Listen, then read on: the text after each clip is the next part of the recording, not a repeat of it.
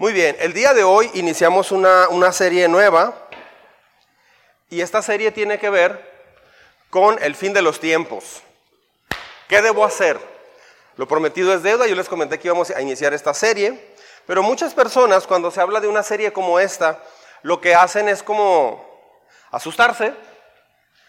Otras personas dicen, no, yo no quiero ir de eso porque siempre han dicho que eso va a pasar y nunca pasa etcétera, etcétera. Bueno, hoy, hoy voy a comenzar esta serie, yo creo que vamos a durar unas seis semanas más o menos, pero el propósito es en la última parte, ¿qué debo hacer?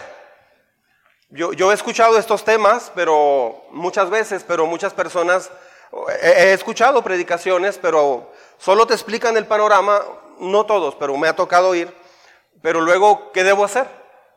Entonces, va a tener dos partes esta, esta serie. Vamos a ir explicando cuál es el panorama bíblico de Dios acerca de los, de los tiempos finales, del fin de los tiempos, pero también vamos a ir explicando en detalle qué es lo que debemos hacer. ¿Me estoy explicando?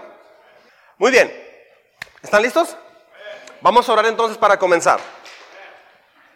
Como inicio de serie, me gustaría que se pusiera de pie conmigo un momentito para orar. Vamos a encomendar a Dios esta serie. Vamos a orar juntos. Al cabo va a estar sentado una 45, 50 minutos. Yo voy a estar de pie. Es más, fíjense que la otra semana voy a traer una silla y ustedes van a estar de pie, yo sentado. Muy bien, vamos a orar. Señor, en esta hora venimos delante de ti para pedirte que nos ayudes a entender lo que la Biblia dice, lo que tu palabra dice. Señor, eh, vamos a ver el Antiguo y el Nuevo Testamento, Señor, durante esta serie. Y, y se le llama testamento porque es una herencia que tú nos dejaste. Es un testamento que lo abren los hijos tuyos para poder entender cómo vivir y qué hacer aquí en la tierra. Oramos para que tu Espíritu Santo nos guíe nos hable, nos pueda eh, corregir, nos pueda guiar, nos pueda instruir, nos pueda enseñar. Te lo pedimos, Señor, descansamos en ti y nos encomendamos a tu gracia, a tu amor, pero también a tu poder, que tu palabra llegue al corazón, no solo a la mente. Quita, por favor, cualquier distracción que pudiera haber. En el nombre de Jesús oramos. Amén. Amén. ¿Puedes, puede, tomar asiento, por favor? Y el tema uno, o sea, el de hoy, precisamente, bueno, la serie es el fin de los tiempos. ¿Qué debo de hacer? ¿Sí? ¿Qué debo hacer? Ahora, el tema número uno es este. Señales del fin del mundo. Vaya título, ¿eh? Señales del fin del mundo. O sea, entramos y entramos, directo. ¿Ok? Y voy a comenzar a leer en Mateo capítulo 24. ¿Sí? Mateo 24. Dice, Jesús salió del templo. ¿Está conmigo? Jesús salió del templo y mientras caminaba se le acercaron sus discípulos y le mostraron los edificios del templo. Pero él les dijo, ¿ven todo esto? Les aseguro que no quedará piedra sobre piedra Ah, pues todo será derribado.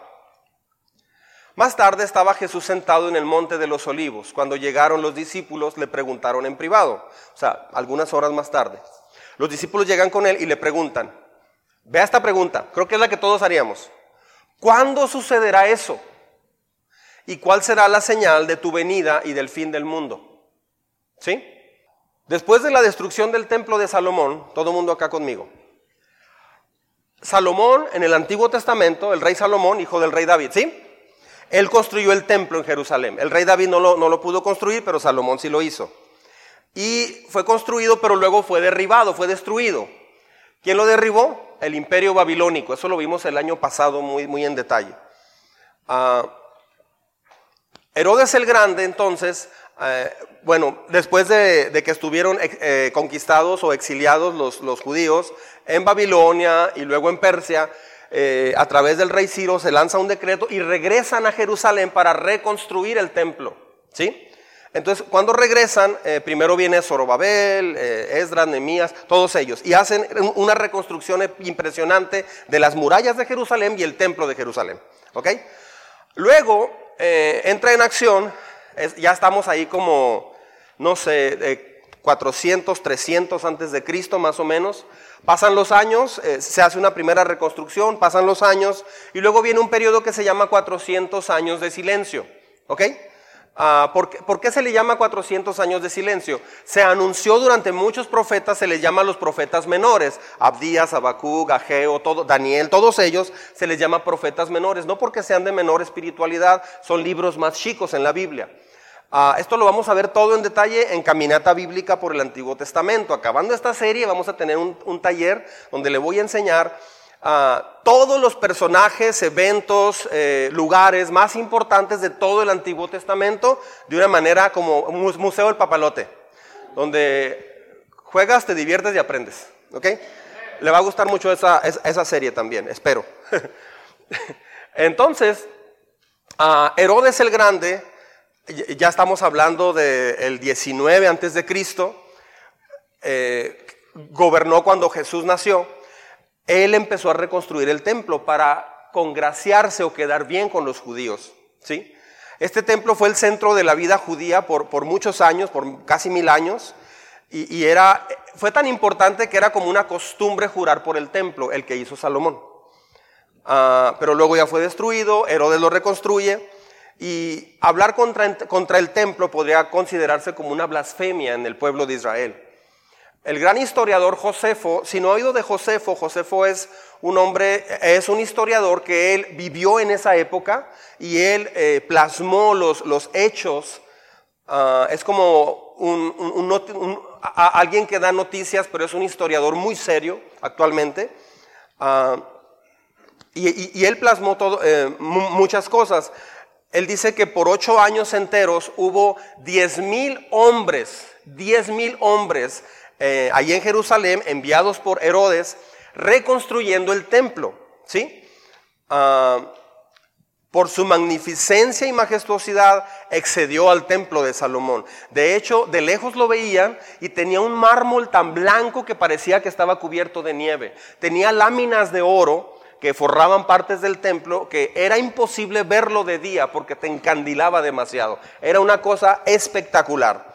El plan de Herodes de reconstruir el templo empezó en el 19 antes de Cristo. ¿Me está siguiendo? 19 antes de Cristo. Ahí empezó y se terminó hasta el año 63 después de Cristo. O sea, mientras vino Jesús y dio su vida por nosotros, el templo seguía en construcción. De hecho, en, una parte en, los evangelios, no sé si recuerda la, parte donde Jesús dice, si tuvieras fe como un granito de mostaza, ¿sí?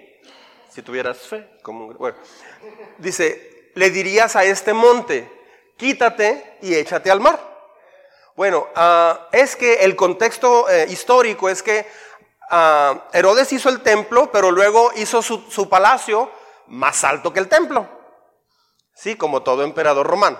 Lo hizo más alto para mostrar, mira, tu templo y tu Dios es esto, pero yo soy yo. ¿Sale? Entonces lo hizo más alto, pero cuando terminaron de hacer eh, su, palacio real, lo taparon una montaña. Entonces, no lo veía, Jerusalén no se veía bien. Entonces, mandó cortar la montaña. Utilizó miles de hombres durante cinco años. Entonces todo el mundo sabía lo, que implicaba eh, cortar un, todo el trabajo era quitar un, templo y echar la tierra en el mar. Entonces, lo que Jesús estaba diciendo es que ah, no quiere decir que tengas fe y le digas a, a Monte, lee la Biblia, este, muévete junto a la montaña Franklin y la montaña Franklin que se venga para acá. Este, no quiere decir eso, quiere decir que todo el esfuerzo que puede llevar con muchos seres humanos, de una manera tan fuerte se puede resumir en una vida de fe. Se puede hacer mucho más rápido con la fe. ¿Me explico? Muy bien, entonces Herodes hizo eso y eh, duró como 80 años en completarse el templo, lo terminó hasta el año 63. Ya Cristo había muerto, había resucitado, ya estaban eh, predicando por todas partes los apóstoles, etc.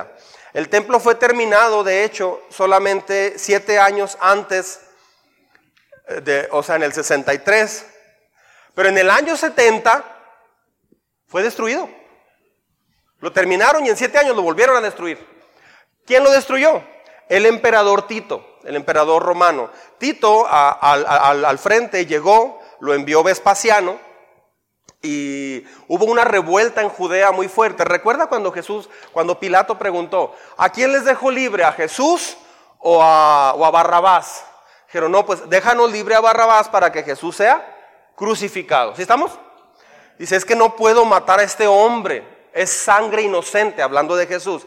Y el pueblo judío dijo, cuando una semana antes decían, Osana al que viene en el nombre del Señor y ponían palmas, ahora una semana, un tiempo después estaban diciendo, crucifícale.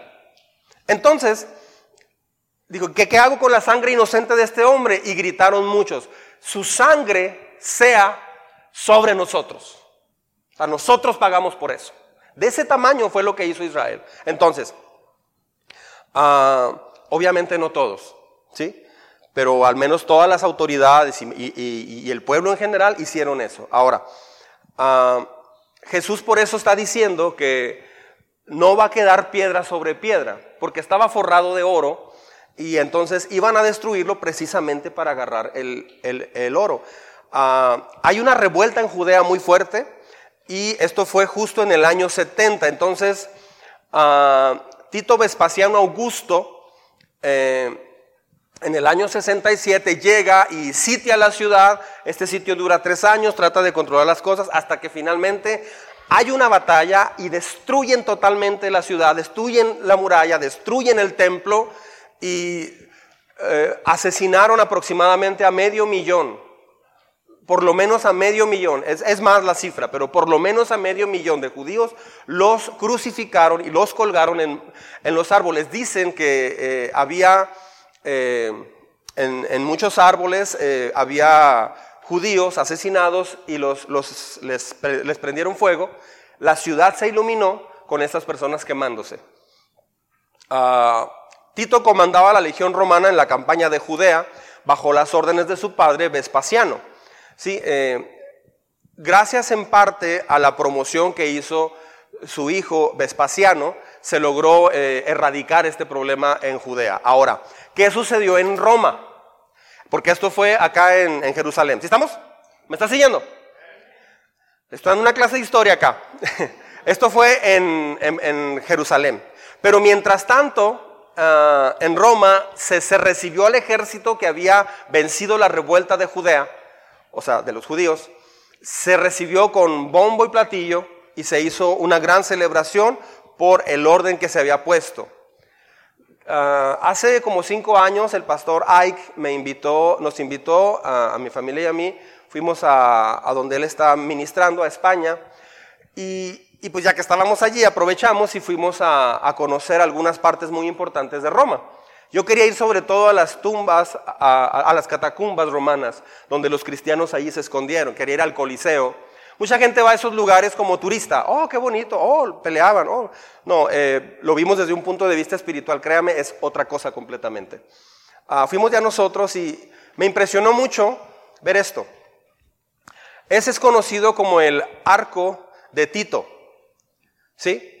Ah, y me impactó tanto que estaba escrito en latín, no se alcanza a ver, pero ah, dice lo siguiente.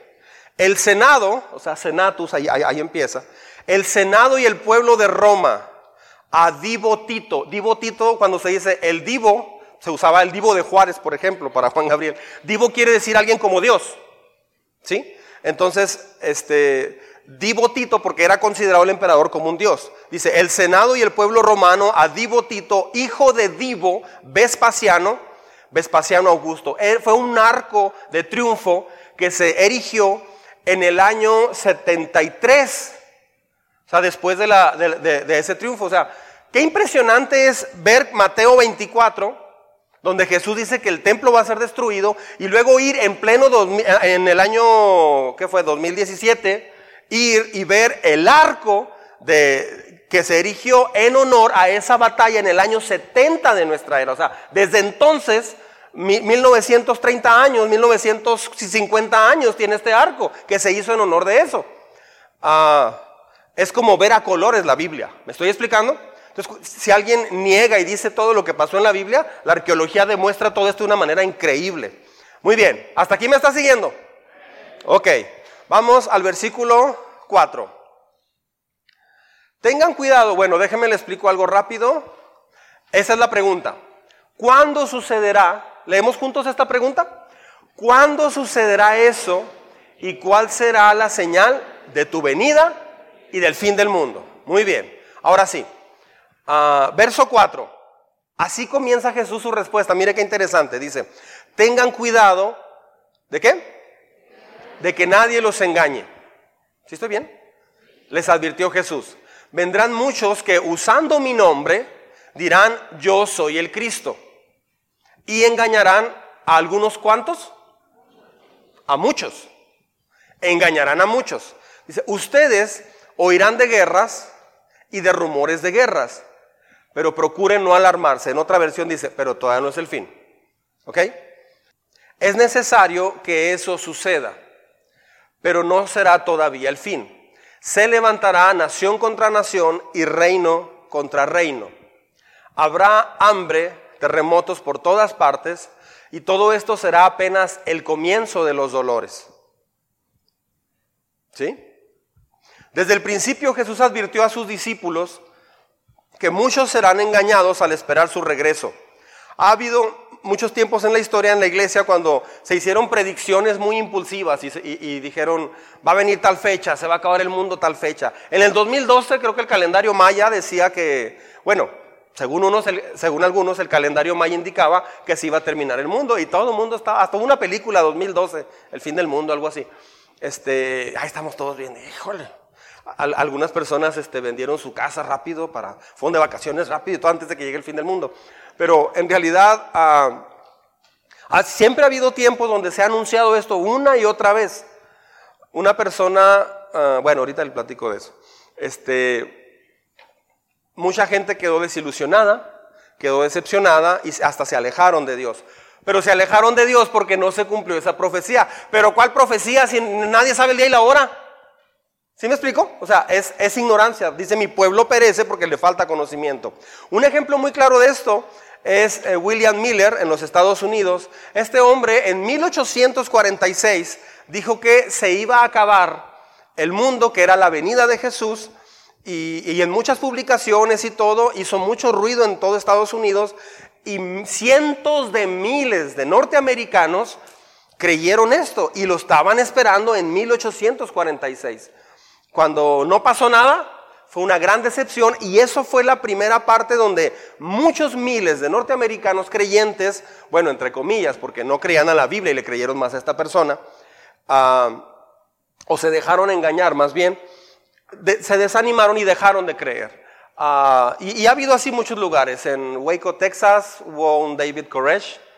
Este, también, hace poco acaba de pasar también un grupo de personas, no sé dónde, en África creo, se suicidaron porque eh, en una secta les dijeron todo eso y que ya iba a venir. Cuando pasó el cometa Halley-Bob, creo, también un grupo de personas, eh, una secta, se tomaron una pastilla para dormirse y había como 40 personas dormidas en las camas porque eh, el, líder les dijo, en ese cometa viene Dios, entonces vamos a dormirnos para que nos lleve allá. Y, todo, y muchos se suicidaron. ¿Sí? Este, la Biblia es bien enfática en eso, ahorita lo vamos a ver. Ah, cuando no pasó entonces mucha gente se ha decepcionado y se aleja de la fe. Eh, algunos grupos sectarios eh, tienen un fervor profético. Eh, hay mucha basura en internet, hay muchas, no porque alguien se diga predicador o pastor le va a creer, no. y cada vez va a haber más, más problemas con esto. Este, es el tipo de cosas que Jesús menciona en esta sección. no son las cosas que marcan las señales, como, como leímos ahorita. O sea, eso va a ser apenas el principio. Mucha gente dice, pues ya hubo terremotos y no ha venido. Criatura del Señor. Dice, esto apenas será el principio. Va a, va a haber hambre, va a haber pestes. Acaba de haber un, COVID-19. Ah, apenas va a ser el inicio de todo este proceso. Ahora, ¿qué proceso? Ahorita le voy a explicar. Si me alcanza el tiempo, si no la próxima semana, a la misma hora y en el mismo canal. Muy bien. Ah, Cosas como los falsos mesías, pestes, hambres y terremotos están marcados por Dios que en la historia van a pasar. Eh, desde el tiempo de que Jesús fue llevado al cielo, esto ha pasado y va a seguir pasando. Pero no son señales del final, son señales que inician anunciando un final. En efecto, Jesús dijo que sucederán catástrofes, pero no serán el final. ¿Está claro eso? Muy bien.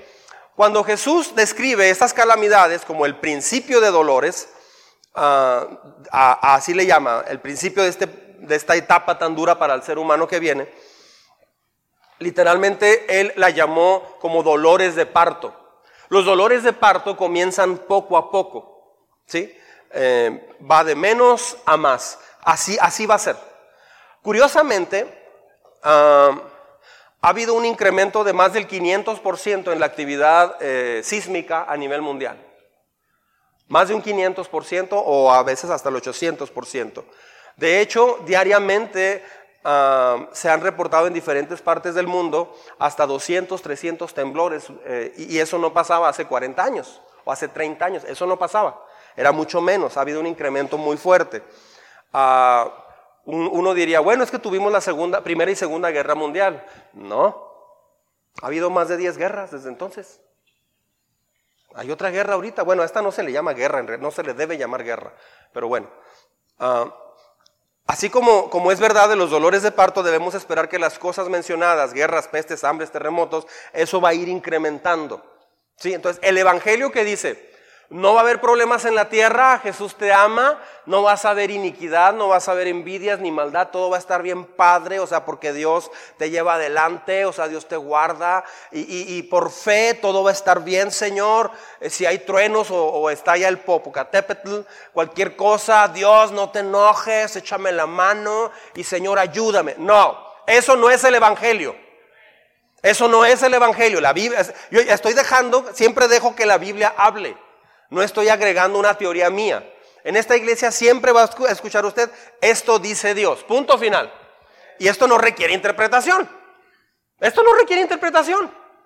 A ver, pero hay una palabra oculta que en náhuatl quiere decir quién sabe qué. No, este es esto, ¿sí? Se volverán más frecuentes, más intensos antes del regreso de Jesús, sin que ninguna de ellas sea la señal específica. El año pasado, luna roja. Ándale, vamos a orar, viejo, porque ya viene el Señor, porque la luna pareció roja. No es una señal en específico, ¿sí? No, no, no hay nada de eso. Ok, sígame al versículo 9, ¿está conmigo? Muy bien. ¿Está cansado? ¿Tiene sueño? No, acabo de empezar, espérese. Ok, verso 9. Entonces, vea esta parte. Primero son todas esas señales, ¿sí? Se van a ir incrementando. La segunda parte es, entonces los entregarán a ustedes para que los persigan y los maten. Ándale. O sea, de plano. Mucha atención, sígame con cuidado. Jesucristo está hablando a dos grupos de personas en el capítulo 24. Está hablando a, a cristianos que no son judíos y le está hablando al pueblo de Israel. ¿Estamos? Esto que está aquí es específico, específico Ah, bueno, déjeme explicar esto antes. La segunda venida de Jesucristo a la tierra se compone de dos partes, nunca se compone de una sola parte. La primera parte es cuando Jesús viene por su iglesia, se le llama rapto o arrebatamiento, ¿sí? Es parusia en el griego. Ahora, eso, eso significa que, ah, bueno, en detalle lo vamos a ver la próxima semana, ¿sí? Pero eso es el arrebatamiento cuando eh, todos los creyentes fieles a Dios son tomados de la tierra en un abrir y cerrar de ojos. ¿No lo cree? Bueno, espérese. Un día va a pasar. ¿Sí? No sé si nos toque o no. Pero todo lo que Dios ha dicho se ha cumplido. Todo. No hay nada, ni en la historia, nada. Toda la historia se ha cumplido a la perfección hasta la fecha. ¿Ok? Entonces, de hecho la ciencia va detrás de la Biblia, comprobando las cosas. La primera fase de la segunda venida de Jesús es cuando viene por su iglesia. Ahorita vamos a hablar más del detalle, más en detalle. Y la segunda parte es cuando viene con su iglesia. ¿Sí estamos? Sígame con cuidado. Viene por su iglesia, es arrebatada la iglesia al cielo y en ese momento aquí en la tierra comienza un periodo conocido como la gran tribulación. Dura siete años. En la gran tribulación es donde está refiriéndose aquí. ¿Me estoy explicando? Ahora, puede ser que de todas maneras también haya persecución en contra nuestra. Por ejemplo, ah, mencioné hace poquito que hay una ley en México nueva donde no puedes tú eh, hacerle ver a una persona que se cambió de sexo, que, regrese al sexo con el que, con el que nació. Si tú tratas de hacerlo, te pueden meter a la cárcel porque es un delito ya. Este, eh, cuando estuvo el presidente Obama en Estados Unidos, eh, hubo una pelea legal tan impresionante, hubo un equipo de 400 abogados cristianos contra la Casa Blanca, pero esto fue brutal, ¿eh? nadie supo de esto, mucha gente no supo. Fue bárbara esta pelea, porque lo que quería el presidente eh, era pasar una ley donde los pastores pasaban su sermón, los escritos de lo que iban a predicar, y entonces un equipo de expertos iban a checar si lo que predicabas dañaba a alguien, a algún grupo minoritario. Por ejemplo, si alguien dice, yo no soy un ser humano, yo soy un perro. Si yo predico algo acerca de, en contra de un perro, a ver, estás dañándome. Me estás dañando con lo que estás diciendo. O sea, no fue más que, ahorita Estados Unidos está padeciendo, y México va para allá, está padeciendo la famosa eh, eh, frase o pensamiento de, no me debes ofender, no me debes dañar. Pues sí, pero entonces ¿cuándo tengo libertad de pensar y creer lo que yo creo y pienso y hablo? ¿Me estoy explicando? Entonces resulta que el país de las libertades ya no es, ah, ya no tiene libertad porque no puedes hacer cualquier cosa porque te ofendo. Y la gente se ha vuelto muy agresiva en los últimos cuatro o cinco años. ¿Por qué? Por todas estas leyes. Entonces, ah, van a ir pasando más leyes cada vez más en nuestros países donde ah, cada vez va a ser más complicado cada vez va a ser más complicado creer en Dios. Entonces, si ahorita te cuesta trabajo creer en Dios, imagínate cuando sea más, más complicado, ah, porque te pueden amenazar con tu trabajo. ¿Sí? Entonces, puede llegar ese punto. En aquel tiempo, dice, muchos, ¿estoy bien? En aquel tiempo, muchos se apartarán, ¿qué dice? De la fe. mucha gente se apartará de la fe. Unos a otros se traicionarán y se odiarán. Y surgirá un gran número, ¿estoy bien? Un gran número de falsos profetas que engañarán a muchos. O sea, va a haber, otra vez vuelvo a enfatizar, va a haber muchos falsos profetas, muchas religiones, va a haber muchos grupos sectarios, va a haber mucha información al respecto. Por eso lo que más debemos hacer es aprender y buscar en la palabra. ¿Ok? ¿Cómo aprendes a no ser engañado?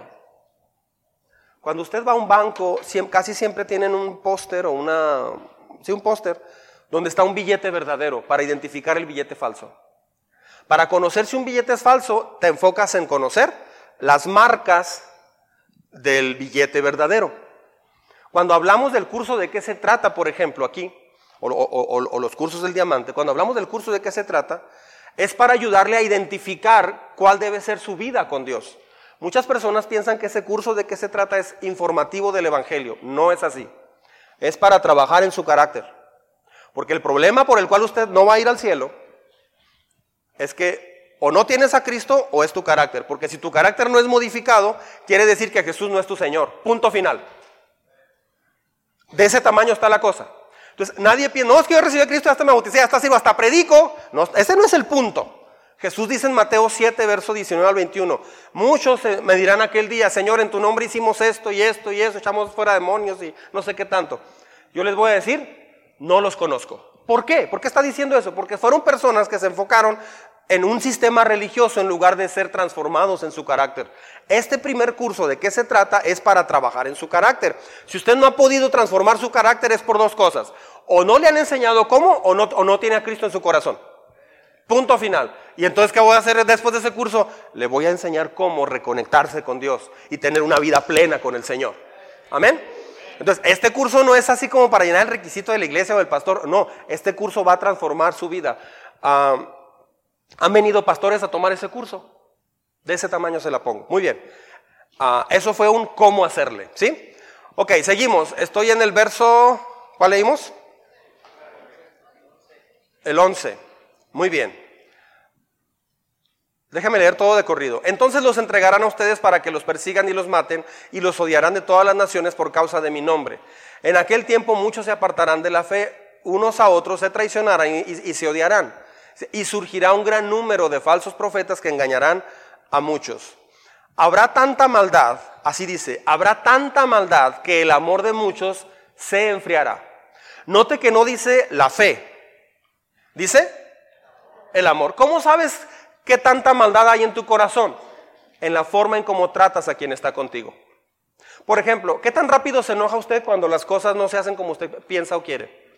¿Cómo respondes a tu esposa, a tu esposo, cuando no hace lo que tú esperas o te molesta que, no te haya escuchado o que no te entendió o que se equivoca en algo. ¿Cómo le dices? ¿Lo regañas o la regañas? eso muestra que tu amor está totalmente frío. Una persona que se enoja es porque su corazón está más lleno de maldad eh, y está más lejos de Dios. No importa que sirva en la iglesia, no importa que sea pastor inclusive. La manera en cómo te comportas define quién es tu Dios, define quién está en el centro de tu corazón. Por eso, una de las cosas que ha pasado en esta congregación, cuando hablamos de esto, algunos me dicen, pastor, pero es que yo ya tengo a Cristo. ¿Por qué quiere transformar mi carácter? Digo, porque dice la Biblia que en esto conocerán que son mis discípulos, a través de si aman o no. No es si predican, si hablan de Jesús, si hablan en lenguas o cualquier cosa es si tienen amor. Este curso de qué se trata comienza y abre ese tema a fondo. Si usted ya tomó ese curso, por cierto, por todo este cambio de edificio eh, se nos pasaron como tres meses, no pudimos arrancar estos cursos a tiempo. Si usted tomó el primer curso de qué se trata y siente que medio le pasó de noche, o sea, no, modificó muchas cosas en su vida, vuelva a tomarlo, de veras, hay espacio. Vuelva a tomarlo, le va a ayudar. Y si no lo ha tomado, inscríbase ahorita a la salida, hay, hay inscripciones, ¿ok? Yo creo que arrancamos en dos o tres semanas ya. Pastor, hace tres semanas dijo que dos o tres semanas. Más o menos dos o tres semanas. Ok, este. Dice, habrá tanta maldad que el amor de muchos se enfriará, pero el que se mantenga firme hasta el fin, este será salvo. Dice, y este evangelio del reino se predicará en todo el mundo como testimonio a todas las naciones y entonces vendrá el fin. En el periodo después de que Jesús asciende al cielo y antes de que regrese, los discípulos pueden esperar persecución. El cristianismo puede esperar persecución también. Aquí hay algo por lo cual temblar en realidad. Porque va a abundar la maldad en el planeta. Y se ha visto un incremento en los últimos 30 años. ¿A poco no? En los últimos 30 años se ha visto un incremento impresionante de la maldad. Se ha recorrido la edad. Ahora los niños tienen problemas muy serios desde los 12, 11 años. ¿Sí? Eh, entonces, el amor de muchos se enfriará. Eso es peor que cualquier persecución. Que se enfríe el amor. ¿Por qué? Ahora, ¿a, qué amor se refiere? No se refiere, hola vecina, ¿cómo está? Muy buenos días. Que Dios la bendiga, la guarde. Tenga una flor y un chocolate eh, Turín sin calorías. Tenga, por favor. O sea, eso no es el amor. Es expresar Corintios 13 en tu vida cotidiana. Dice que el amor es paciente. ¿Qué tan seguido pierde la paciencia usted? La paciencia se pierde levantando la voz. Con una mirada pierde la paciencia. ¿Ha oído la frase uh, mirada de pistola? Ojos de pistola, perdón. Con la pura mirada, la gente se enoja, o sea, la gente te muestra algo. Este, así como toda agua fuera, o sea, va un barco y afuera del barco pues está el agua, va sobre el agua no puede hacer daño al barco eh, hasta que entra al barco. Cuando la maldad entra, por ejemplo, a la vida de, una persona, empieza a dañar primero su vida y luego a, los que le rodean. El egoísmo es nuestro gran problema. Típicamente la gente piensa, no soy feliz, no soy feliz, no encuentro ningún sentido en la vida. No sé qué hacer, no sé ni para qué estoy aquí, no sé qué hacer. No me dan ganas de nada, me levanto porque me tengo que levantar. No tengo ninguna meta, no tengo nada. Eso sucede porque estás viviendo para ti y no fuiste creado para vivir para ti. De hecho, vas a ser destruido. El suicidio, el suicidio no es más que la max, el máximo nivel de una persona con egoísmo porque dice, no me gusta mi vida y no me gusta lo que me está pasando, por eso me voy a quitar la vida. Es que todo se trata de mí. Entonces, el suicidio no es un escape, en realidad el, suicidio ah, es el más grande problema en el que te vas a meter porque ninguna persona que comete suicidio va al cielo. Entonces, ah, el suicidio es el resultado de una persona que siempre vivió para sus planes, vivió para sus sueños y como no le gustó la vida, no le gustó los problemas, mejor eh, quiere huir de todo esto, pero se va a meter en el problema más serio. Ah, entonces, cuando la maldad llegue dentro de la iglesia, el amor del pueblo de Dios se va a comenzar a enfriar. Hay iglesias donde en realidad no se predica del amor de Dios, No, si se predica del amor de Dios. No, no estoy hablando de ese amor de Dios. Estoy hablando de amor de Dios significa amar a Dios, vivir para Él y se refleja en el trato con las personas. Escucha esto que voy a decir. La forma en que tratas a la gente define qué tanto amas a Dios. La forma como hablas a, quien está contigo, la forma como le miras, lo que piensas, la forma como le hablas demuestra si realmente hay amor de Dios en ti o no. Ahora, si usted ya recibió a Jesucristo, eh, se trata de aprender a ser un discípulo. Eso se enseña, eso se aprende. Y es en ese curso de que se trata. ¿Ok? Muy bien. Versículo 15. Así que cuando, ¿está conmigo? Así que cuando vean en el lugar santo el horrible sacrilegio, en la versión Reina Valera se le llama esto la abominación desoladora. Ahorita le explico. Del que habló el profeta Daniel, el que lee, que lo entienda. Otra vez aparece Daniel. Si usted siguió la serie de, ah, del año pasado que, tuvimos, este, en esa serie de Daniel, allí vimos la vida de Daniel, pero en realidad no entramos a la parte donde fue allá después de los 80 años ofreció su mayor contribución el profeta Daniel. Eso lo vamos a ver en esta serie. ¿sí? Así que cuando vean en el lugar santo, una vez más, el, el horrible sacrilegio del que habló el profeta Daniel, el que lee que lo entienda, Dice, los que estén en Judea, aquí le habla a los judíos. Dice, los que estén en Judea huyan a las montañas. El que esté en la azotea no baje a llevarse nada de su casa. Y el que esté en el campo no regrese para buscar su capa. Qué terrible será en aquellos días para las que estén embarazadas o amamantando. Oren para que su huida no suceda en invierno ni en sábado. ¿Por qué? Porque le está hablando al pueblo de Israel. ¿Sí? Ah, la abominación desoladora o o, el terrible sacrilegio, o el terrible sacrilegio del que se habla aquí. ¿No avancé? ¿Leí no avancé? Discúlpenme, por favor. ¿Hasta dónde se quedaron? Aquí, vamos a leer desde aquí, discúlpenme. Y el que esté en el, en el, campo no regrese para buscar su capa. Qué terrible será en aquellos días para los que estén, para las que estén embarazadas o amamantando. Oren para que su huida no suceda en invierno ni en sábado. Muy bien. Ah, aquí le está hablando al pueblo de Israel como si estuvieran como si nada allí en Jerusalén, en la zona de Judea. Pero está raro, ¿eh?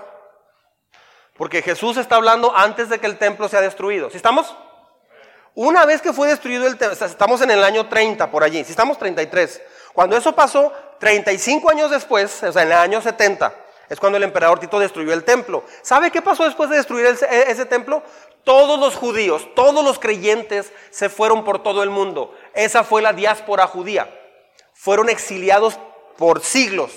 Y eso pasó desde el año 70. Llegamos al año 500, al año 1000, 1500, año 1900, específicamente año 1948, al siglo XX. En 1948 ah, tocó ver, hay, muchos videos en YouTube al respecto, cómo Israel después de la Segunda Guerra Mundial deciden, eh, la, ONU, la ONU acepta otra vez que sea formada y, aceptada como nación nuevamente. Ah, caray, entonces aquí Jesús está hablando, pero todavía faltaba que fuera destruido el templo, dispersados los judíos y reunidos otra vez. Todo eso ya pasó. Ya pasó todo eso. ¿Sí? Entonces, ah, la restauración de una nación que el mundo no había visto en unos dos mil años es un evento muy notable del cumplimiento de esta profecía. O sea, el reino de Israel, eh, la nación de Israel, otra vez tomada en cuenta como nación. Eso es impresionante. Ahora, aquí va.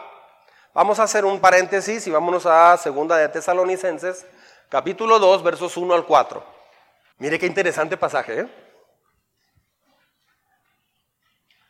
¿Le ha pasado que cuando usted compra un carro, dice, nunca he visto estos carros casi, pero ya compra un carro y dice, ah, hay muchos? Ok, lo mismo pasa con esta serie. Va a decir, mira cuántos textos hablan del rapto, es, es igual. ¿Cuántos textos de la Biblia hablan del fin del mundo? Miren, y uno ni cuenta. Ok, por eso ayudan las series. Ahora bien, ¿está conmigo? En cuanto a la venida de nuestro Señor Jesucristo y a nuestra reunión con Él, les pedimos que no pierdan la cabeza ni se alarmen por ciertas profecías. Uh, ¿Estoy bien? Sí, ¿verdad? Ni por mensajes orales o escritos. Supuestamente nuestros, eh, supuestamente nuestros que digan, ya llegó el día del Señor. No se dejen engañar de ninguna manera, porque primero tiene que llegar la rebelión contra Dios y manifestarse el hombre de maldad.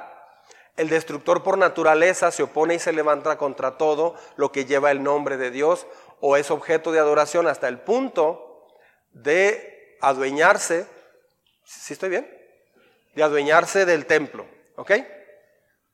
Del templo de Dios y pretender ser Dios, ¿ok? Ahora, ah, mucha atención. Aquí está hablando de la segunda venida de Cristo con su iglesia. O sea, antes de la segunda, le está hablando a los judíos aquí. Dice, antes de eso debe de manifestarse una persona. Esa persona es conocida como el anticristo. En uno de los temas le voy a hablar toda la predicación acerca de quién es el anticristo. Eh, y yo espero que nadie aquí nunca lo conozca. Una persona dice, ¿cómo será anticristo? Yo no me quiero quedar para saber quién es. Este, esencialmente se le llama la abominación desoladora. Entonces, este texto dice, dice en detalle, no se dejen engañar. Primero tiene que llegar la rebelión contra Dios y que este hombre se manifieste. ¿Qué es lo que va a hacer? Este, este hombre va a reconstruir el templo, es lo que dice aquí, ¿no? Dice que se va a sentar en el templo y se va a adueñar de él. Entonces, eso significa, pero ¿cuál templo? ¿No hay templo ahorita en Jerusalén? Es una de las cosas que faltan. Pero igual, puede venir Jesús por su iglesia en cualquier momento, inmediatamente comienza la construcción del templo. ¿Me estoy explicando? De hecho, fíjese bien, hay una parte que dice, y el templo va a ser reconstruido en tiempos de gran angustia en la tierra. Entonces va a ser en un periodo horrible donde entonces va a ser va a construir el templo y después de eso él mismo va a decir, "Yo soy Dios." Una vez en un partido de fútbol estaba jugando la, la iglesia donde, donde yo iba, discípulos, y estaba un muchacho que era el entrenador. Y, de pronto pide cambio. Y luego le dicen, ¿quién va a entrar? dice, yo. o sea, se metió el entrenador a jugar. No me ha tocado ver eso. Pero así va a ser. El anticristo va a decir, va a ser un, gran líder que va a resolver todos los problemas. Los primeros tres años y medio. Pero después se va, se va a mostrar tal cual es. Y esta persona se va a sentar en el templo. Esa es la abominación desoladora. Que él se va a proclamar Dios se va a cumplir lo que Jesús dijo. Por cuanto no quisieron creer a la verdad que yo les hablé, les va a ser dado creer en la mentira. Eso es lo que va a suceder. Y sí, mucha gente no cree el Evangelio, no cree la Biblia, pero creen cosas muy raras. Creen cosas muy raras. Oh, Rosa Laurel, que cambias mi vida.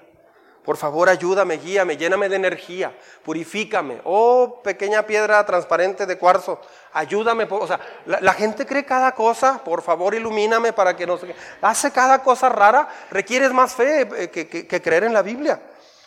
Ah, se va a establecer una imagen de idolatría en el lugar santo, o sea, en el templo. Esa es una abominación que trae desolación, ¿ok? Seguimos, Mateo 24, verso 21. ¿Está conmigo? Porque habrá una gran tribulación como no la ha habido desde el principio del mundo hasta ahora. Esa frase, si tienen la Biblia allí, subráyela.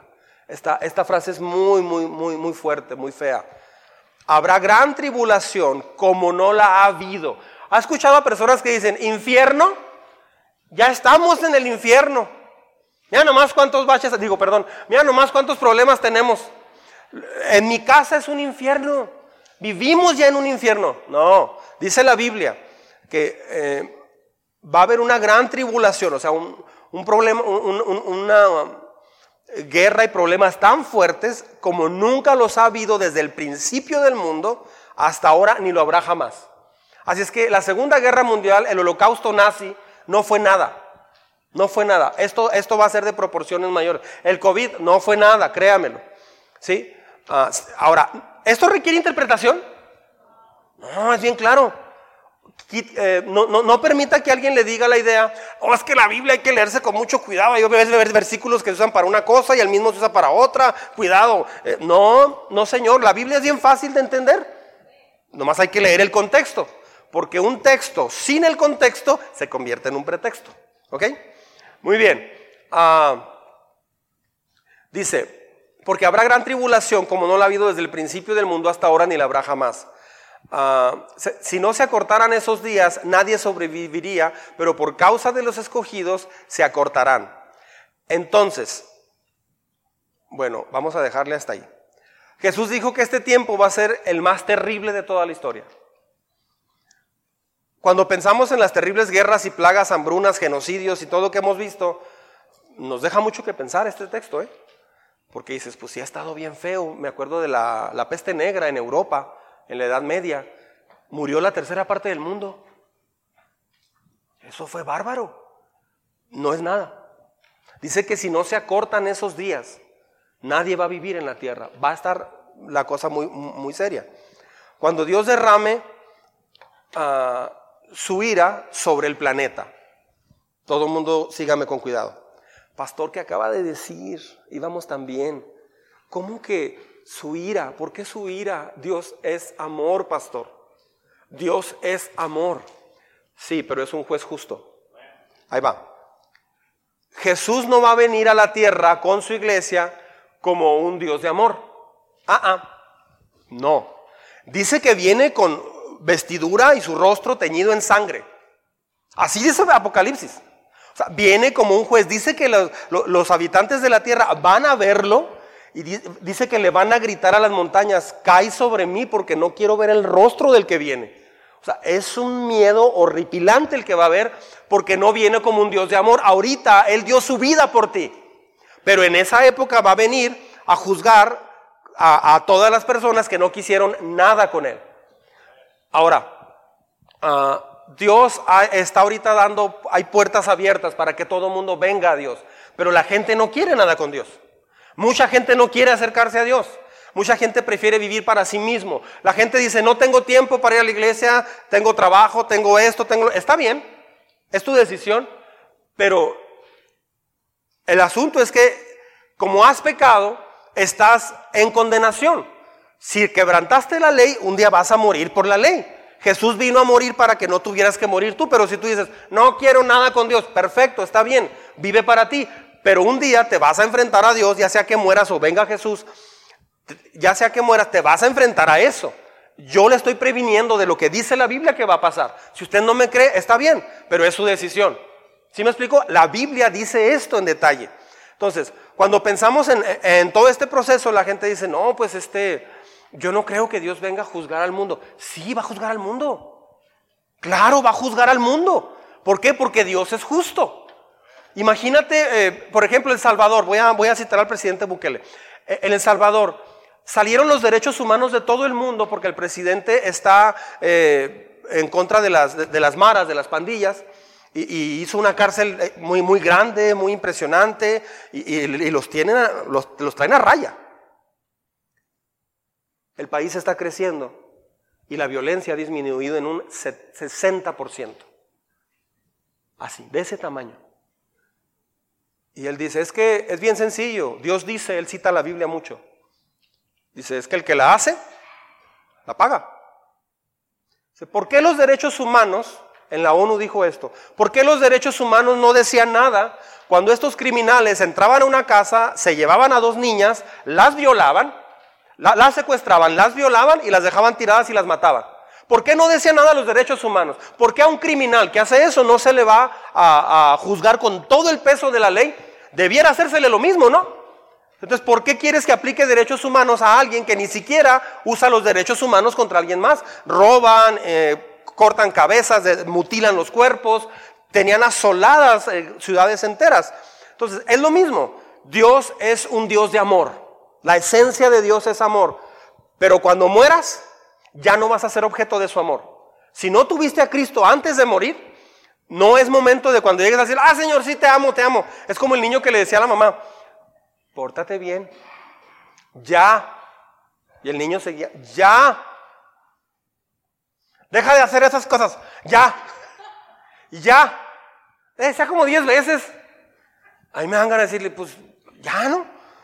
Le decía como, ya, hasta que como la vez número 15, esa es la forma más rápida de, de maleducar a un hijo, eh, por cierto. Hasta que a la vez número 15 se quita la chancla. you know, Elba? Chancla. Eh, las traemos de Arkansas aquí. Eh, agarras el chancla y... Ahora sí, en cuanto iba la mamá, me, tocó ver eso varias veces. El niño decía, no, no, te amo, te amo, te amo, te amo, te amo, te amo. Y corría y la abrazaba de la pierna. ¿Me gana? ¿Me gana, pastor? Ah, no. Una vez que usted muera, va a enfrentar su vida, te van a pasar, se va a abrir un libro y te van a mostrar todo lo que tú has sido, todo lo que tú hiciste, todo lo que tú eres. Y te van a mostrar todas las oportunidades e invitaciones que Dios te habló a través de diferentes personas. Y usted rechazó. De hecho, el no decidir algo ya es una decisión. Si dices, no sé, ahorita, ahorita no sé, ya estás diciendo no. ¿Sí me explico? Se va a estrellar el avión, ¿quieres brincar? Hay un, hay un paracaídas. No sé, se va a estrellar en el Popocatépetl. Se va a estrellar. Híjole, no sé, no sé, no me animo. Nos vamos a estrellar en medio minuto. Y no sé, ustedes primero. Ay, yo, yo les aviso, pues te vas a morir. Es igual, o sea, tienes que tomar una decisión. El no tomar una decisión ya es una decisión de decir, no gracias. Solo que lo haces más diplomático. Yo me espero. Pastor, ¿gusta un hígado encebollado? Es que yo bateo con el hígado a veces. ¿Gusta un hígado encebollado? Más tarde, hermana, gracias. Le, estoy diciendo que ahorita en el momento no. O sea, yo me como todo lo que me dé. Se me ve. Pero este, el del decir más tarde es una manera de decir ahorita no. ¿Ok? Cuando Dios derrame su ira sobre el mundo, que lo rechazó. Él va a venir a juzgar a quienes lo rechazaron, a sus enemigos de hecho. ¿Sí? A eso se le llama la gran tribulación. Nadie debería ser engañado sobre la naturaleza del regreso de Jesús. No será en secreto, no será en privado. Creo que a todos les ha pasado que de repente, yo he oído muchos comentarios que de repente se levanta el esposo y todo callado en la casa. Y más cuando se predica de estos temas. Mamá o el esposo. ¿Gorda? ¿Chiquistriquis? Chiquita. Y empieza. Ya vino el Señor. Ya me quedé. ¿Le ha pasado? Hay gente que le ha pasado. Ah, cuando le pase así, dígase a usted mismo, ándele. O sea, para que te eduques. En medio de la tribulación, en, todo ese proceso, antes de y durante y todo, va a haber eh, mucha tentación de buscar falsos mesías. Así, impresionante. Verso, uh, ¿cuál? 23. Entonces si alguien dice, les dice a ustedes, miren, aquí está el Cristo, o allí está, no lo crean. Porque surgirán falsos cristos y falsos profetas que harán, ¿qué? O sea, van a hacer señales, ¿eh? No, pero esto está en serio. Me dijo mis problemas, me dijo mi futuro, me dijo mi pasado. Realmente sí es un adivino. Realmente, claro, eso existe. Los demonios conocen tu vida. Los demonios saben quién eres, saben, y te van a engañar de una manera increíble. Dios dice que cuando consultas a los muertos, adivinos, y todo es brujería, ouija, todo eso, Dice Dios que eso es abominación al Señor. ¿Por qué? Porque no quieres confiar en Él, pero quieres confiar en los demonios. Detrás de todo eso están los demonios. Eso dice la Biblia. No voy a entrar en tema porque no hay tiempo. Porque surgirán falsos cristos y falsos maestros y, y falsos profetas que harán grandes señales y milagros que engañarán de ser posible aún a los elegidos. O sea, personas que ya se acercaron y entendieron la verdad y conocieron, pero se van a descuidar y van a ser engañados de esa forma. Fíjense que se ha dicho de usted, eh, ¿estoy bien? Fíjense que se lo he dicho a ustedes de antemano. Por eso si les dicen, ¿ya leí eso? No. Miren que está en el desierto, no salgan. O miren, está en la casa, no lo crean. Porque así como el relámpago que sale del oriente, aquí está, ah, se ve en el occidente, así será la venida del Hijo del Hombre. Donde esté el cadáver se reunirán los buitres. Muy bien. La venida de Cristo será repentina, será sorprendente. ¿Sí? Ah, Va a, ser, va a ser un día de juicio impresionante. O sea, No va a ser algo sencillo, va a ser un juicio muy severo sobre todo el planeta, sobre toda la tierra. ¿Por qué? Porque se va a quedar la gente que rechazó a Dios. O sea, ya es la etapa donde Dios está trayendo justicia. Dios está eh, encarcelando. Ahora, ¿sabe qué es lo más impactante en, Apocalipsis? Que dice, cuando vienen las trompetas de juicio y todo, ah, las copas de la ira de Dios y todo eso, dice, y aún así los seres humanos no se arrepintieron ante Dios. No se arrepintieron de su maldad. ¿Por qué? Porque ya es pura gente que, que rechazó continuamente a Dios. Son enemigos de Dios, de hecho muchos de ellos. ¿Ok? La venida de Cristo será repentina, sorprendente, universalmente visible y va a ser aterradora para los que no creyeron en Dios. Va a ser aterradora. Es una declaración difícil probablemente, pero cuando dice que allí donde estén, esté el cadáver se reunirán los buitres, eh, eso te habla de lo, duro que va a estar. Es como si dijeran, cuando llegue el juicio, va a ser el juicio de de veras. ¿Ok? Ah, va, a ser, va a ser una etapa muy, muy dura donde se puede mezclar una guerra termonuclear, no sé. Ah, se va a imponer un gobierno aquí. Todo esto lo voy a hablar muy en detalle en toda la serie. Es como un panorama general el día de hoy. Ahora, inmediatamente después de la tribulación de aquellos días, o sea, aquí ya está hablando de la gran tribulación, aquí ya pasó el arrebatamiento de la iglesia. ¿Sí me estoy explicando? Ya entramos en los siete años de la gran tribulación. Ah, y inmediatamente después de la tribulación de aquellos días es donde viene esto, dice, se oscurecerá el sol y no brillará más la luna. Imagínate dejar a la tierra un buen tiempo sin sol. Toda la cosecha mundial, Toda la cosecha mundial se va a acabar. Ahora, ¿por qué? Porque los seres humanos hasta la fecha no han valorado que el sol nos lo regala Dios cada mañana. El ser humano se ha jactado de dirigir este planeta. Mucha gente se jacta de saber tal cosa, de hacer tal cosa, de cantar o de, o de estudiar una carrera o tener habilidades para esto. Oh, miren yo cómo soy esto, miren yo aquí o allá. No le agradeces a Dios lo que Él hace por ti. Ah, el ser humano se ha empecinado en decir, lo que tengo lo he conseguido para mí. Entonces, lo que tenemos materialmente, en realidad, es para administrarlo sabiamente. Muchas personas piensan que es de ellos, hasta que les da una embolia o tienen un problema y ya no pueden trabajar. Entonces valoran la salud que Dios les daba. Valórala antes, para que no tenga que venir nada de esto. Amén. Dice, se oscurecerá el sol y no brillará más la luna, las estrellas caerán del cielo y los cuerpos celestes serán sacudidos. Varios pasajes proféticos describen las alteraciones cósmicas que, van a, proceder y rodean el, glorioso, la, gloriosa venida de Jesús. Dice, la señal del Hijo del Hombre aparecerá, esta es la segunda venida de Cristo con su iglesia, después de la gran tribulación. ¿Sí estamos? Muy bien la señal del Hijo del Hombre aparecerá en el cielo y se angustiarán. ¿Qué dice? ¿Por qué se angustiarán? Cuando yo vi este tema por primera vez tenía 19 años. Yo, yo, vi, una película, se la recomiendo, está muy viejita, pero eh, le va a dar risa algunas cosas, porque está en la época de los 70. Se llama Como ladrón en la noche. Yo le sugiero que esta semana la vea. Qué padre que tu pastor te deje de tarea ver una película. Este, como ladrón en la noche. Véala, por favor. Es, muy viejita. Se ve así como una ven y dice unite, algo así. Este, está muy viejita.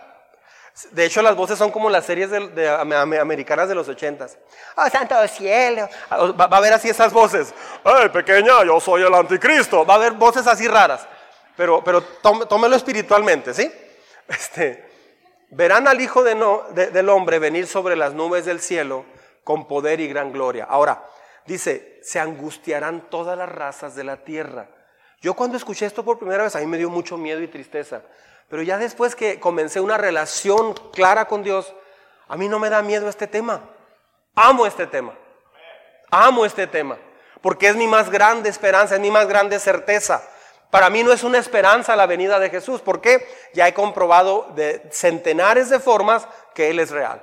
yo ahí, yo ahí no tengo problema. Si alguien dice, ¿y será, pastor? Cuando alguien dice, sí será, es que usted no tiene una plena relación con Dios todavía. No tiene todavía esa, es que se requiere mucha fe. No, se requiere encontrarte con Dios realmente. Cuando te encuentras con Dios, no necesitas batallar para que tengas fe. La fe nace por encontrarte con Él automática. Ah, verán al Hijo del Hombre sobre las nubes del cielo con poder y gloria.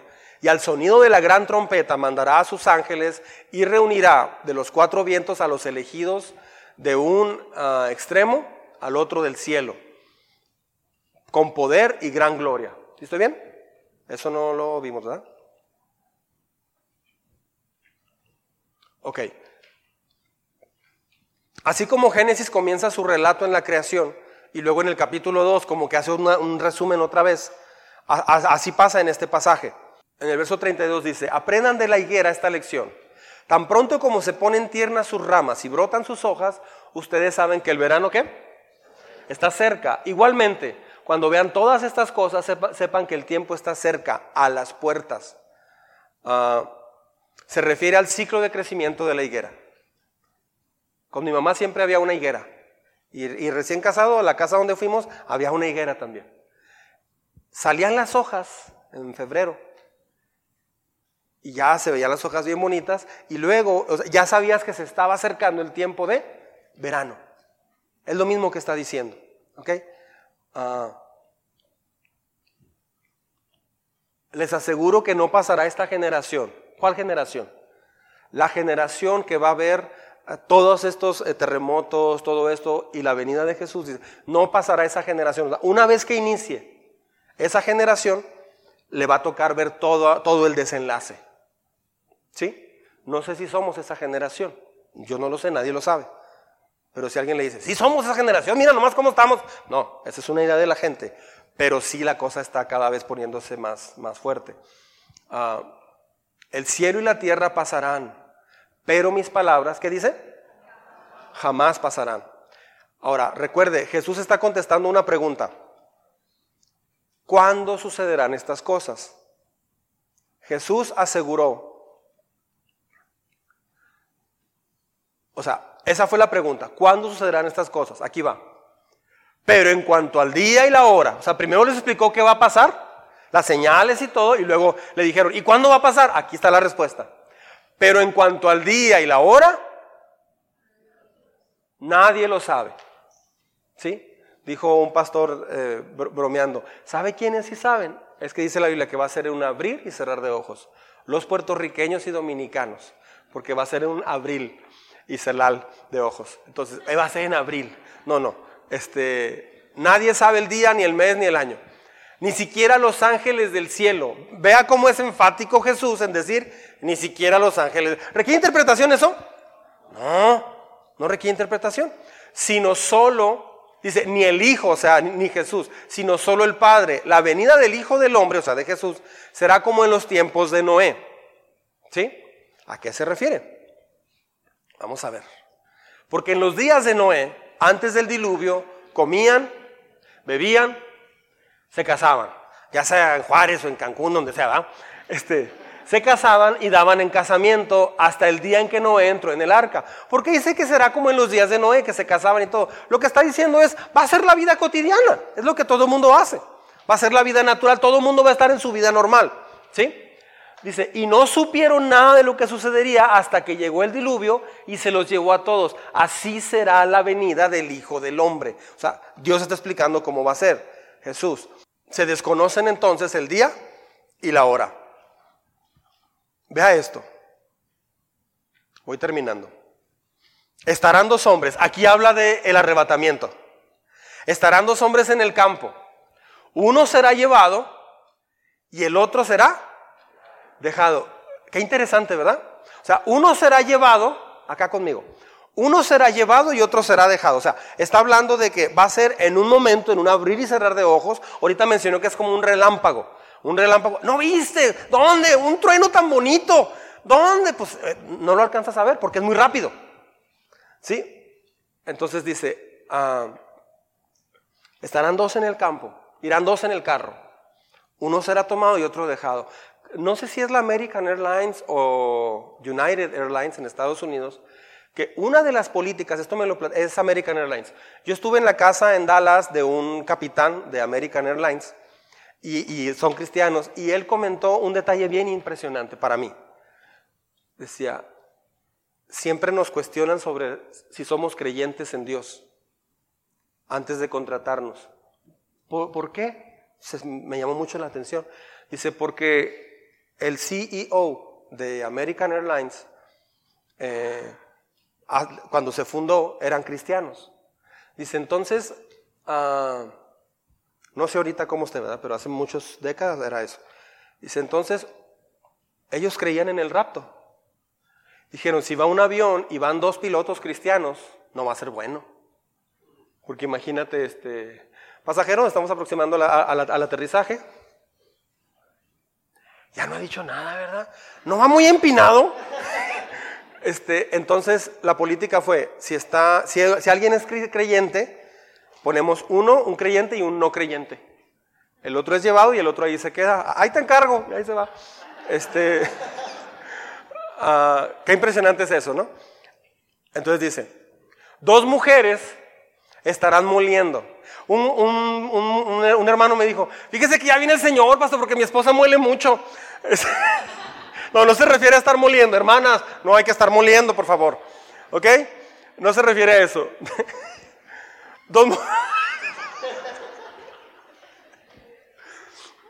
no es una forma de apresurar el rapto, ¿ok? dos mujeres estarán moliendo, una será llevada y la otra será dejada. Sea, están haciendo ahí su, comida, mole poblano. Y de pronto se, desaparece, no sé, una Navidad preparando la cena navideña o no sé. Y una de ellas desaparece. Va a ser muy impresionante ese día. Yo le sugiero que vea esa película, como ladrón en la noche. Se refiere a una vida centrada. En los días de Noé se refiere a una vida centrada en, la rutina normal. Jesús señala aquí desapariciones, eso es lo que dice la Biblia. Ah, ahora, ¿qué hay que hacer? Aquí va, y con esto terminamos. Por lo tanto, manténganse despiertos. Eso es lo que está diciendo la Biblia. ¿Qué significa despiertos? O sea, el, el verbo despiertos dice todo. No es una persona que está en otra cosa, no es una persona que está distraída, o adormecida. Es una persona que está muy enfocada.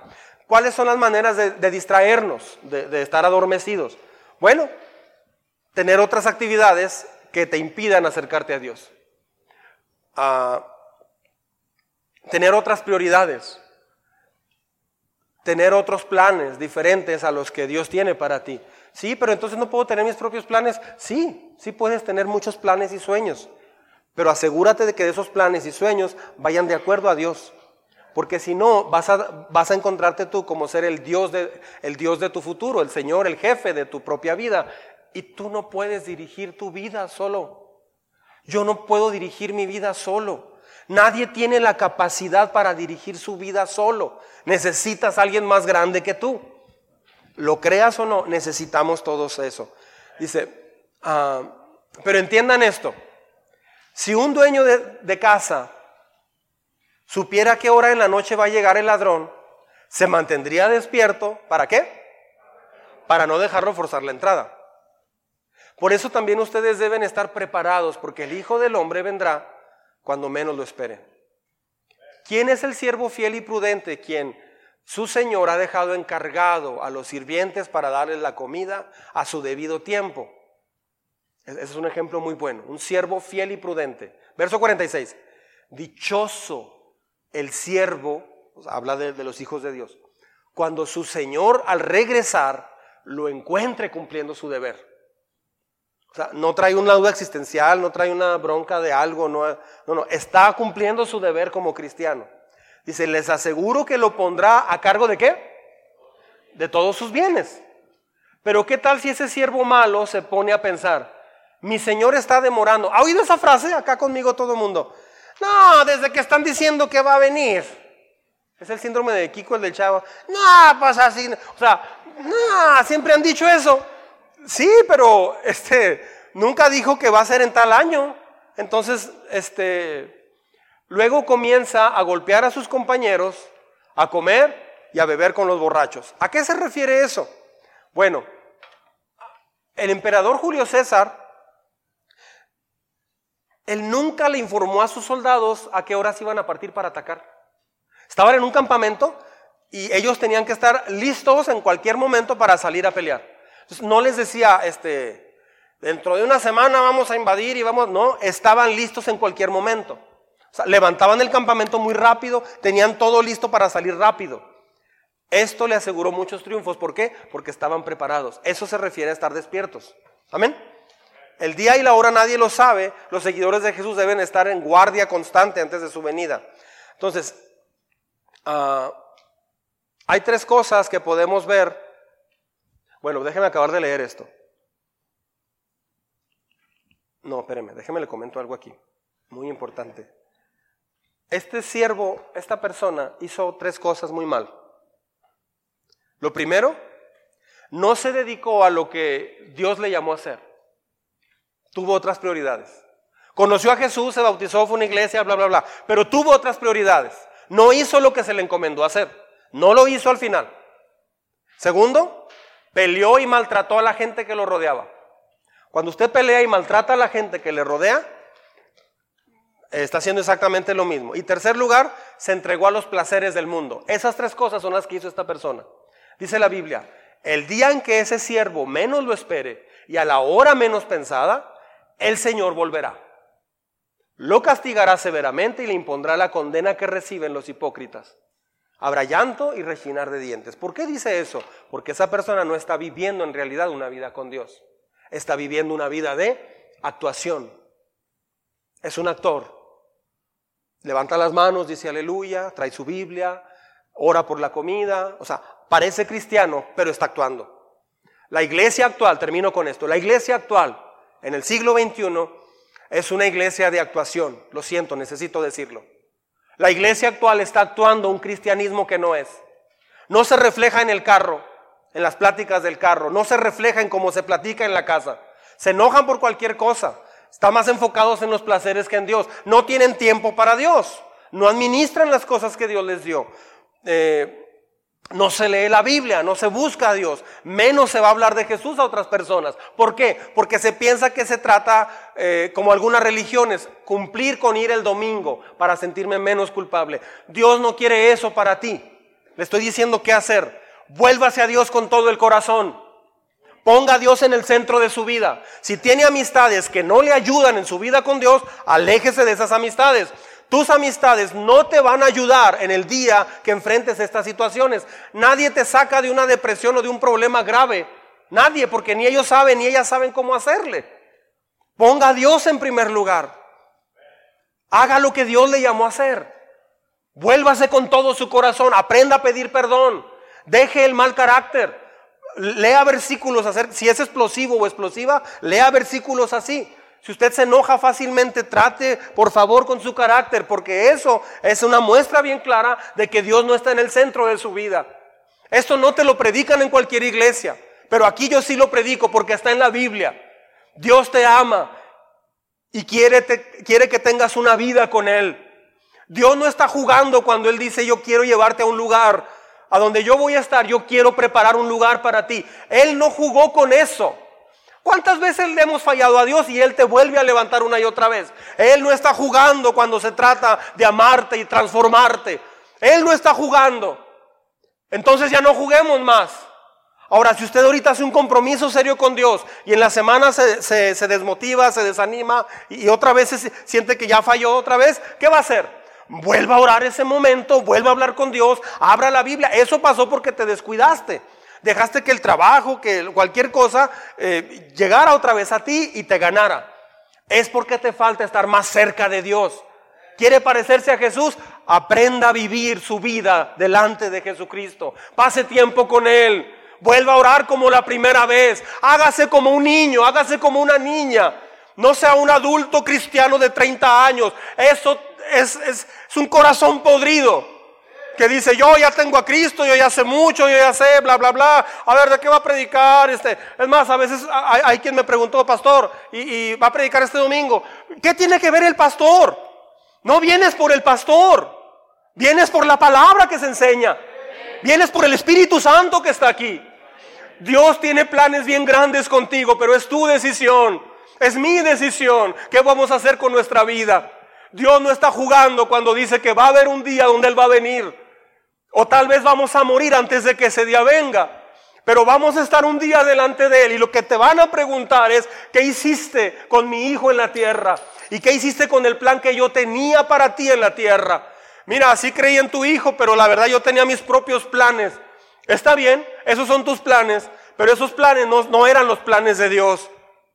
No vas a entrar al reposo con Dios, no vas a entrar al cielo, no vas a entrar y ahí nadie de tus amigos, nadie de tus amigas va a estar. Ahí no va a estar tu puesto de trabajo, no van a estar tus cheques, no va a estar tu herencia, ni tu casa, ni tu carro, ni nada, ni la televisión de mil pulgadas. No va a estar nada de eso. Vas a estar solo, sin tu cartera, sin tu retiro, sin tu ropa, sin nada. Vas a estar delante de Dios. La iglesia necesita vivir una vida realmente con Dios. El carácter demuestra quién es tu prioridad. El carácter demuestra qué hay en tu corazón. Aprenda a ser enseñable. Aprenda a ser corregible. Sea de los que piden perdón cuando se equivocan. Sea de los que reconocen así rápido. Qué fascinante es para mí como pastor hablar con alguien. Platicas con una persona y le dices, ¿sabes qué? Mira, esto, esto y esto. Wow, la persona dice, gracias, gracias. Pero ha habido adultos y jóvenes a quienes les he hablado y les he dicho. Y me hablaron de filosofías, me hablaron de tantas cosas huecas y vacías. Hubo una persona que le dije, un muchacho que le dije muy enfáticamente, como diez veces hablé con él, le dije, no tomes esa decisión porque te vas a apartar de Dios. Te vas a apartar de Dios, te va a hacer daño que hagas ese viaje. No te vayas, por favor, para. Le dije diez veces con todo mi corazón. Nunca me hizo caso. Pensó que estaba manipulándolo. Yo sabía como pastor, tengo el Espíritu de Dios en mi vida y Dios me llamó a ser pastor. Tengo discernimiento, tengo entendimiento, estoy conectado con Dios. Sé lo que puede pasar, más que usted. Lo siento, más que usted. ¿Por qué? Pues porque tengo más preparación, más cercanía y todo. Y Dios me llamó, Dios me ayuda, me guía, me, dirige. Y yo vi eso en esta persona y le dije, no hagas eso. Y se desconectó bien feo de Dios. Intentó después, pero ya no pudo. Sigo orando por él. Y sigo orando por, por las personas que de alguna manera se desconectaron de Dios. No desentierres en duda lo que sembraste en fe en Cristo. Vuélvase a Dios, iglesia, vuélvete a Dios. Atrévase a buscarlo con todas sus fuerzas. Atrévase a caminar con Él. Arrodíllese ahí en su casa. ¿Hace cuánto no oras con tu esposa? No, no podemos orar juntos porque tenemos tremendos problemas. ¿Y luego qué? ¿Hasta cuándo va a seguir esto? ¿Quién va a tomar la iniciativa? Por cierto, es el hombre que debiera tomar la iniciativa. A veces el hombre es conocido como el renegado, o el enojón, el especial. Dios quiere que un siervo en su casa le pueda decir a su esposa, ¿sabes qué? Es que estoy molesto contigo por cosas que has hecho, pero la verdad es que tengo un problema más grande yo. No soy el hombre que debo ser. Me encantó en una reunión hace poco, dijo un hombre, Tal vez aquí yo soy el menos indicado para decir que soy un líder en casa. Porque no sé escuchar a mi esposa, me molesto, me incomodo o tomo la decisión que se me viene a la mente. Mi esposa no sabe que consulto a Dios, que busco a Dios. Ella no lo sabe porque no lo he hecho a veces. Pero qué padre es reconocerlo, ¿no? Yo le dije, eso que acabas de decir te pone en la plataforma para comenzar de nuevo con el Señor. Y usted puede y yo puedo comenzar de nuevo este día con Dios, con todo este trasfondo de lo que puede pasar en cualquier momento. Amén. Póngase de pie, vamos a orar. En este momento yo quiero hacer un llamado. No a que pasen acá al frente, no tenemos espacio. Todo el mundo cierre sus ojos, por favor, un momento. Usted sabe si usted está haciendo lo que Dios le mandó hacer. Si no lo está haciendo, hay algo que se llama la gracia de Dios. que ahorita estamos en la dispensación, en la etapa donde Dios te puede levantar, perdonar, fortalecer y comenzar de nuevo contigo. Si usted no está preparado para esto, no está viviendo como Dios quiere y está enfocado en otras cosas, tiene otras prioridades, se está quejando o está peleando o es conocido como alguien con un carácter especial que de pronto se enoja. No busca a Dios tal vez, lo busca de vez en cuando. Tiene actividades que, lo, que le llevan más importancia y tiempo que buscar a Dios. Falta seguido a la iglesia por otras cosas. Si usted quiere hoy puede comenzar de nuevo. Pero necesitamos hacer una cosa. Se le llama arrepentirse.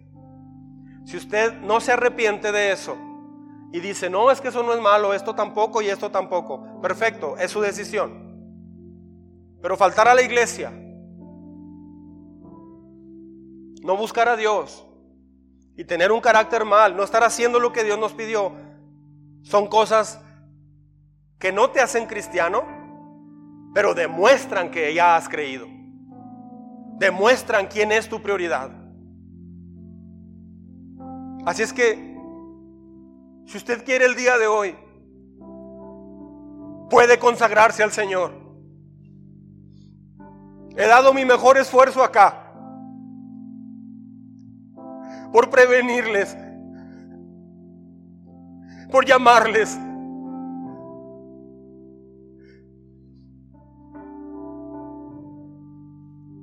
para que nos volvamos a Dios. Yo no sé si estén en Bruselas, México, Estados Unidos, España, Colombia, Venezuela, cualquier lugar del mundo que nos están escuchando. No sé. Usted que está aquí, en este edificio,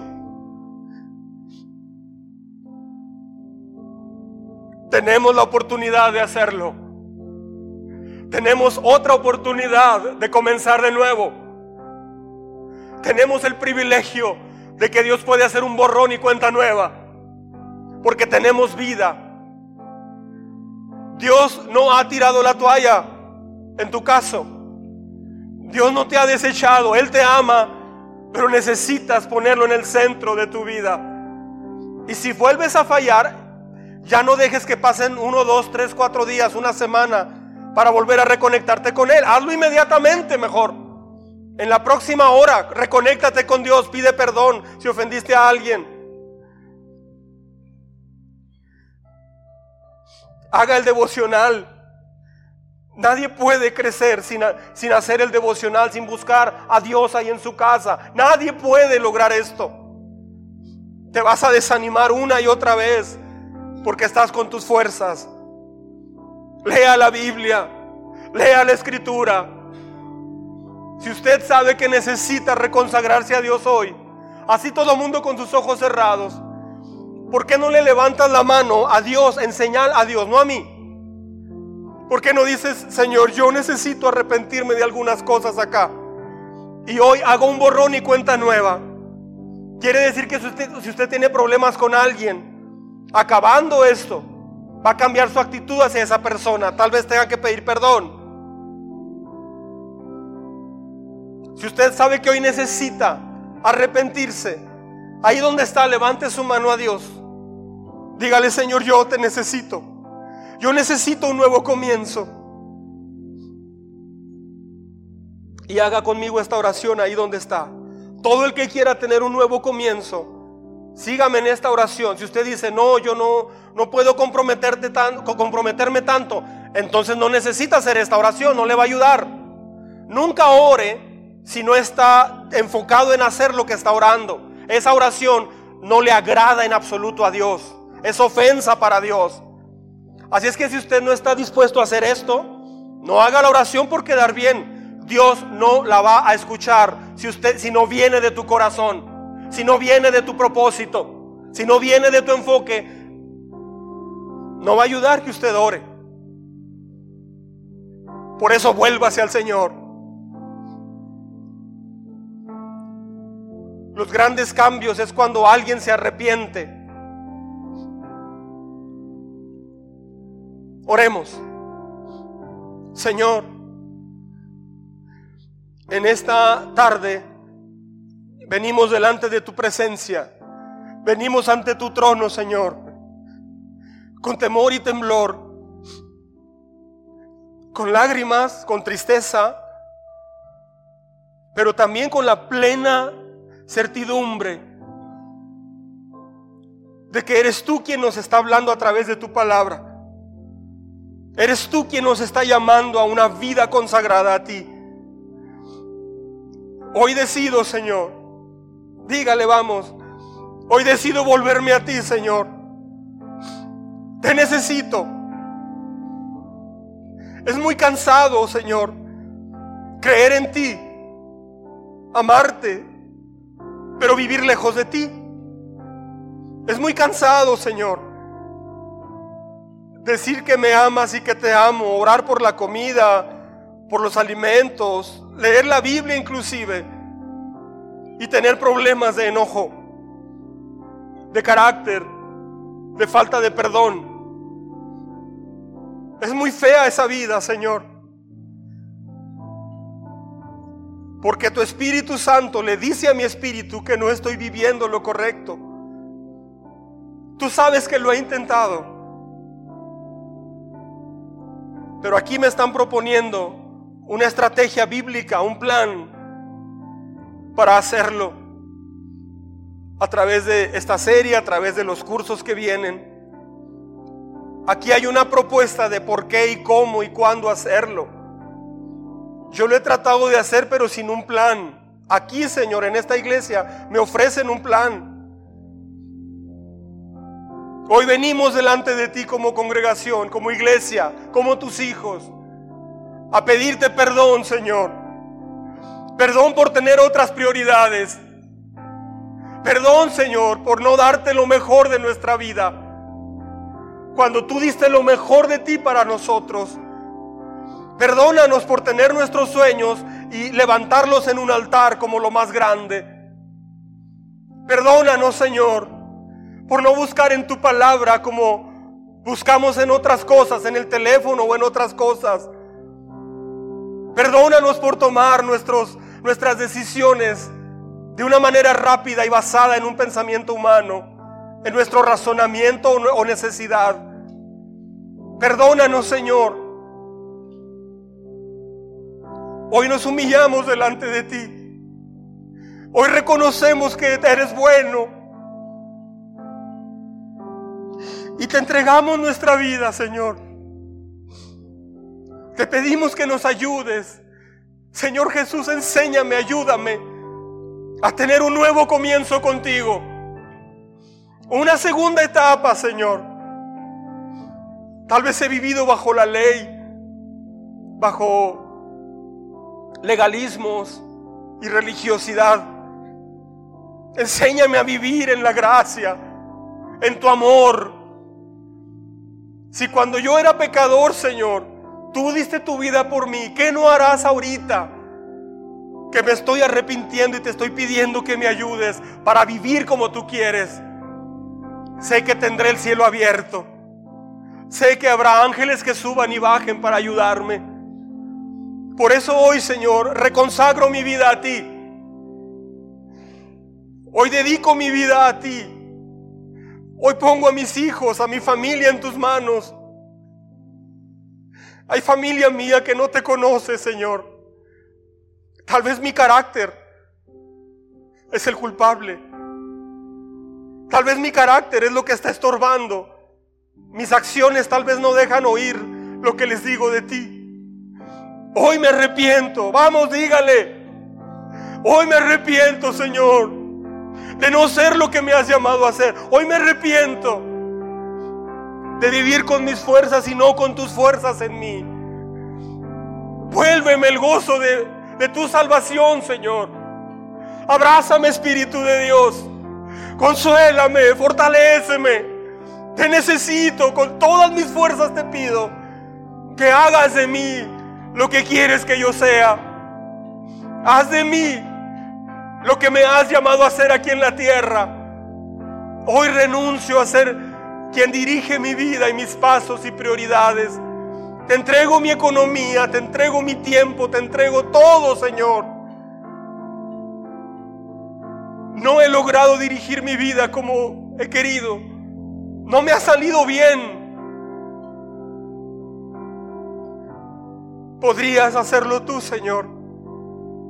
Yo me voy a dejar. Yo voy a obedecerte. Voy a levantarme si me tropiezo. Voy a pedir perdón si me equivoco. Voy a volver a leer si dejé de leer. No me voy a culpar en el momento, no me voy a deprimir. Sencillamente voy a pedirte perdón en el momento agradecerte por tu perdón y comenzar de nuevo. Como el bebé que aprende a caminar. La clave estuvo en que se levantó cada vez que se cayó y no dejó que la culpabilidad lo desanimara otra vez. Gracias Señor. Gracias porque en tus planes está que yo esté en la eternidad contigo. Muchas gracias por todo. Te bendigo. Gracias. Gracias por este llamado. Gracias.